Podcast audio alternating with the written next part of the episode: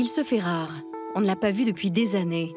Il a toujours le même regard, le même sourire, le même visage, avec sans doute en plus quelques cheveux blancs. Mais désormais, Yannick Noah semble habité d'un calme et d'une sagesse qu'on ne lui connaissait pas.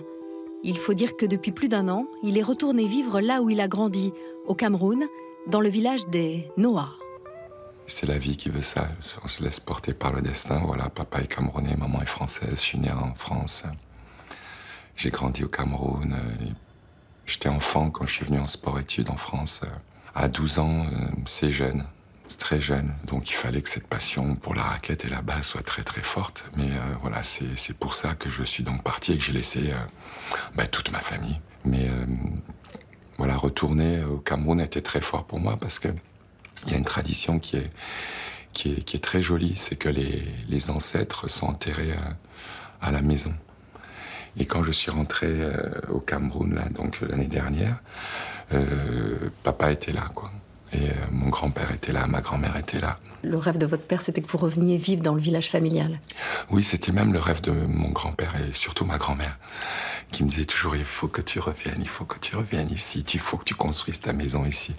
Moi, je voulais lui faire plaisir. Je me rendais pas compte qu'en fait, ils avaient cette vision et en tout cas cette envie profonde de conserver ce lieu. C'est donc un retour aux sources, euh, adolescent euh, on en part pour euh, réaliser son rêve et à 60 ans, on y revient. Oui, j'avais un manque, j'avais du mal parfois à me retrouver au Cameroun et de me sentir un peu étranger, alors que c'est quand même chez moi. Donc je reconstruis cette partie de moi qui était abandonnée et presque vide. Et c'est très très fort, voilà, oui, comme vous disiez, j'ai 60, même 62 ans. Et, et voilà, je, pense que c'est voilà, c'est mon destin. Dans le village familial, vous êtes plus qu'un simple habitant. Hein oui, oui. Bah déjà, je suis Yannick, quoi. Donc euh, bon, je prends un petit peu de place. Les gens me connaissent un petit peu, mais par euh, la tradition, on veut que le petit-fils devienne le chef du village. Donc je suis le chef du village. Euh, c'est peut-être une dizaine de milliers de personnes. Et pour moi, c'est un peu étrange parce que moi, je me sens très français, quoi. Et et donc arriver là, forcément, ben, je m'appuie sur les conseils des anciens. Et en fait, mon rôle consiste euh, à aider comme je peux, quoi. Alors ça va être, euh, voilà, je, reçois un petit peu les problèmes. Il y a des doléances. Euh, il n'y a pas la, il y a pas la carte vitale là-bas. Là-bas, c'est cher. Quand on n'a pas l'argent, on, vous laisse crever. Et donc voilà, essayer d'aider les personnes âgées, essayer de conseiller ou d'aider les, les plus jeunes. Voilà, tant que je peux. Voilà, c'est un peu ça mon rôle.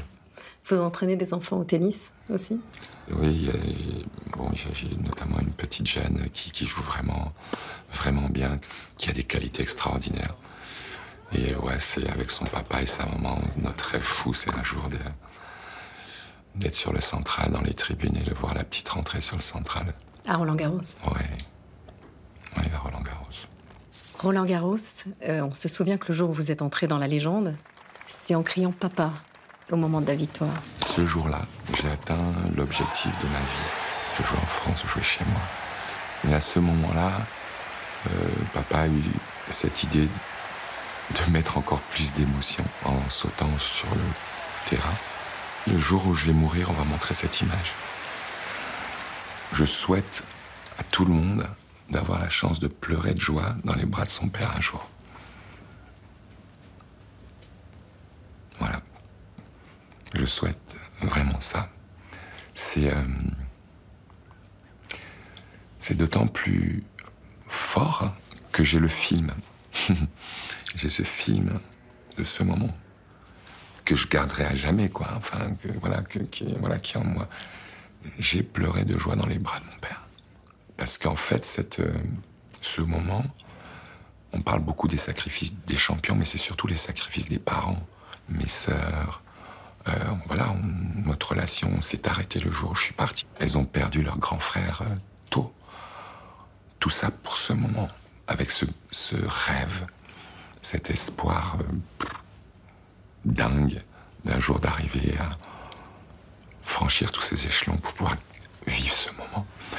Et, et on l'a fait, quoi.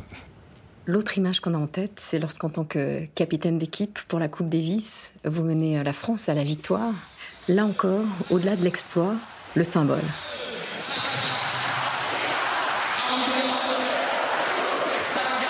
La France qui gagne et qui chante Saga Africa, je peux pas faire plus. Parce qu'en tant que joueur, c'est Yannick. Le français, le camerounais, bon, suivant où tu es. Quand je perdais, j'étais souvent le camerounais ici. Quand je gagnais, j'étais le français. Et vice-versa. Toujours entre les deux. Mais là, gagner pour l'équipe de France et chanter Saga avec tout le stade, c'est trop beau. On est. Euh, cette France que j'aime, quoi. Ce monde que j'aime. Un, monde euh, multicolore. Est-ce que vous, ce métissage, vous a fait ressentir une quelconque schizophrénie, c'est-à-dire vous sentir d'un côté ou de l'autre selon les moments? Bien sûr, oui. Il y a des moments où je me sens d'un côté, plus d'un côté. En fait, je suis, je suis toujours du côté de celui qui souffre. Le Cameroun a été colonisé par l'Allemagne puis la France. Donc le blanc, donc le blanc qui est là chez moi a, colonisé le noir qui est là chez moi. Donc bien sûr qu'à l'intérieur de moi ça, ça vibre. Bien sûr que ça vibre. Mais ouais, je lutte contre ça d'un côté et de l'autre, c'est-à-dire un, champion portant haut les couleurs de la France et un chanteur aux pieds nus. À la fois les pieds nus et la Marseillaise, vous l'avez fait chanter plus d'une fois. Hein. Oui, oui, chanter la Marseillaise, pour moi, c'est euh, c'est maman. Maman, elle était tellement fière quand j'étais capitaine, que je sois capitaine de l'équipe de France. Ça comptait beaucoup pour maman. Elle entendait trop souvent que j'étais un noir. Elle disait, mais t'es pas noir, les gens ils comprennent rien. Mais t'es 50% blanc. Et ça l'a... Ah, elle aimait pas ça, quoi. Ça l'a gacé. Et euh, que, son, que son fils euh, chante la Marseillaise, pour elle, c'était très important. Donc je le... Je chantais d'autant plus fort. Parce que je savais que c'était, pour elle. Et pour vous? Pour moi, forcément, c'est merveilleux parce qu'on gagne. Quoi. On est fiers de chanter. C'est fort de chanter l'hymne. Et quand quelques heures après tu gagnes, ça le fait. Malgré toutes ces Marseillaises, vous avez longtemps été la bête noire du Front National. Et vous le lui rendez bien, encore là, avant le second tour de la présidentielle. Vous avez signé une tribune appelant à, à voter Emmanuel Macron. Marine Le Pen au pouvoir, ça vous fait peur? Je suis métisse.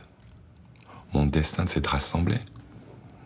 Donc tout ce qui est contre ça m'est insupportable. On peut pas diviser, on peut pas rejeter. Donc on aurait rejeté mon père en arrivant, qui arrivait ici, donc je serais pas né en fait. Je serais pas là. Euh, ouais, mon père est arrivé en bateau ici. Ouais, bateau bananier euh, dans la soute. Ouais, à Marseille. Il est dans une famille d'accueil ici. Des gens ouverts, français, qui étaient des amis de mon grand-père mon grand-père, qui est camerounais, qui avait fait la guerre avec son, son frère français. Un noir et un blanc, qui sont frères de sang, quoi. Pour que ce pays, donc notre pays, mon pays, votre pays, notre pays, soit bien, il faut qu'on soit ensemble. Si jamais on s'entend pas entre nous, mais notre pays, comment il va s'en sortir Enfin, je sais pas, je suis capitaine d'équipe.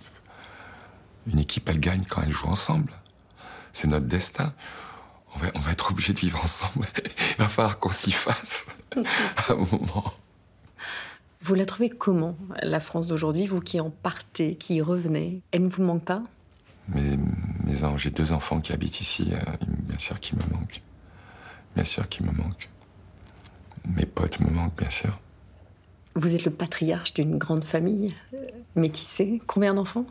J'ai cinq enfants. J'allais dire pour l'instant, non, mais c'est terminé. Donc j'ai cinq enfants et maintenant euh, j'ai passé le relais et j'ai trois petits-enfants. Cinq enfants, trois filles qui depuis ces images sont devenues euh, de sublimes jeunes femmes et deux garçons. L'aîné de la fratrie, Joachim, champion, lui aussi, maître basket, 13 saisons en NBA. Et le plus jeune, Joe, aussi blond que son frère est brun. Pour le chantre du métissage que vous êtes, cette famille euh, mélange de couleurs, c'est un accomplissement? C'est assez étrange quand j'étais très jeune, mon rêve, c'était d'avoir 15 gosses et d'en adopter euh, plein. Je me voyais papa d'une famille multicolore.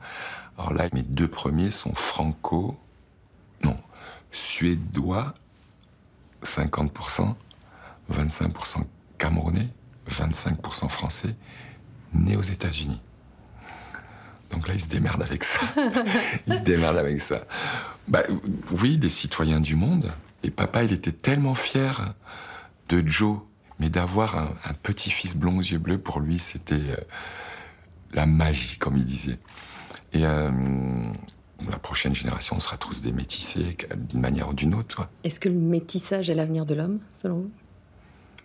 Par la force des choses, évidemment. Qu'on le veuille ou non, on sera tous métis à un moment. Qu'on le veuille ou non.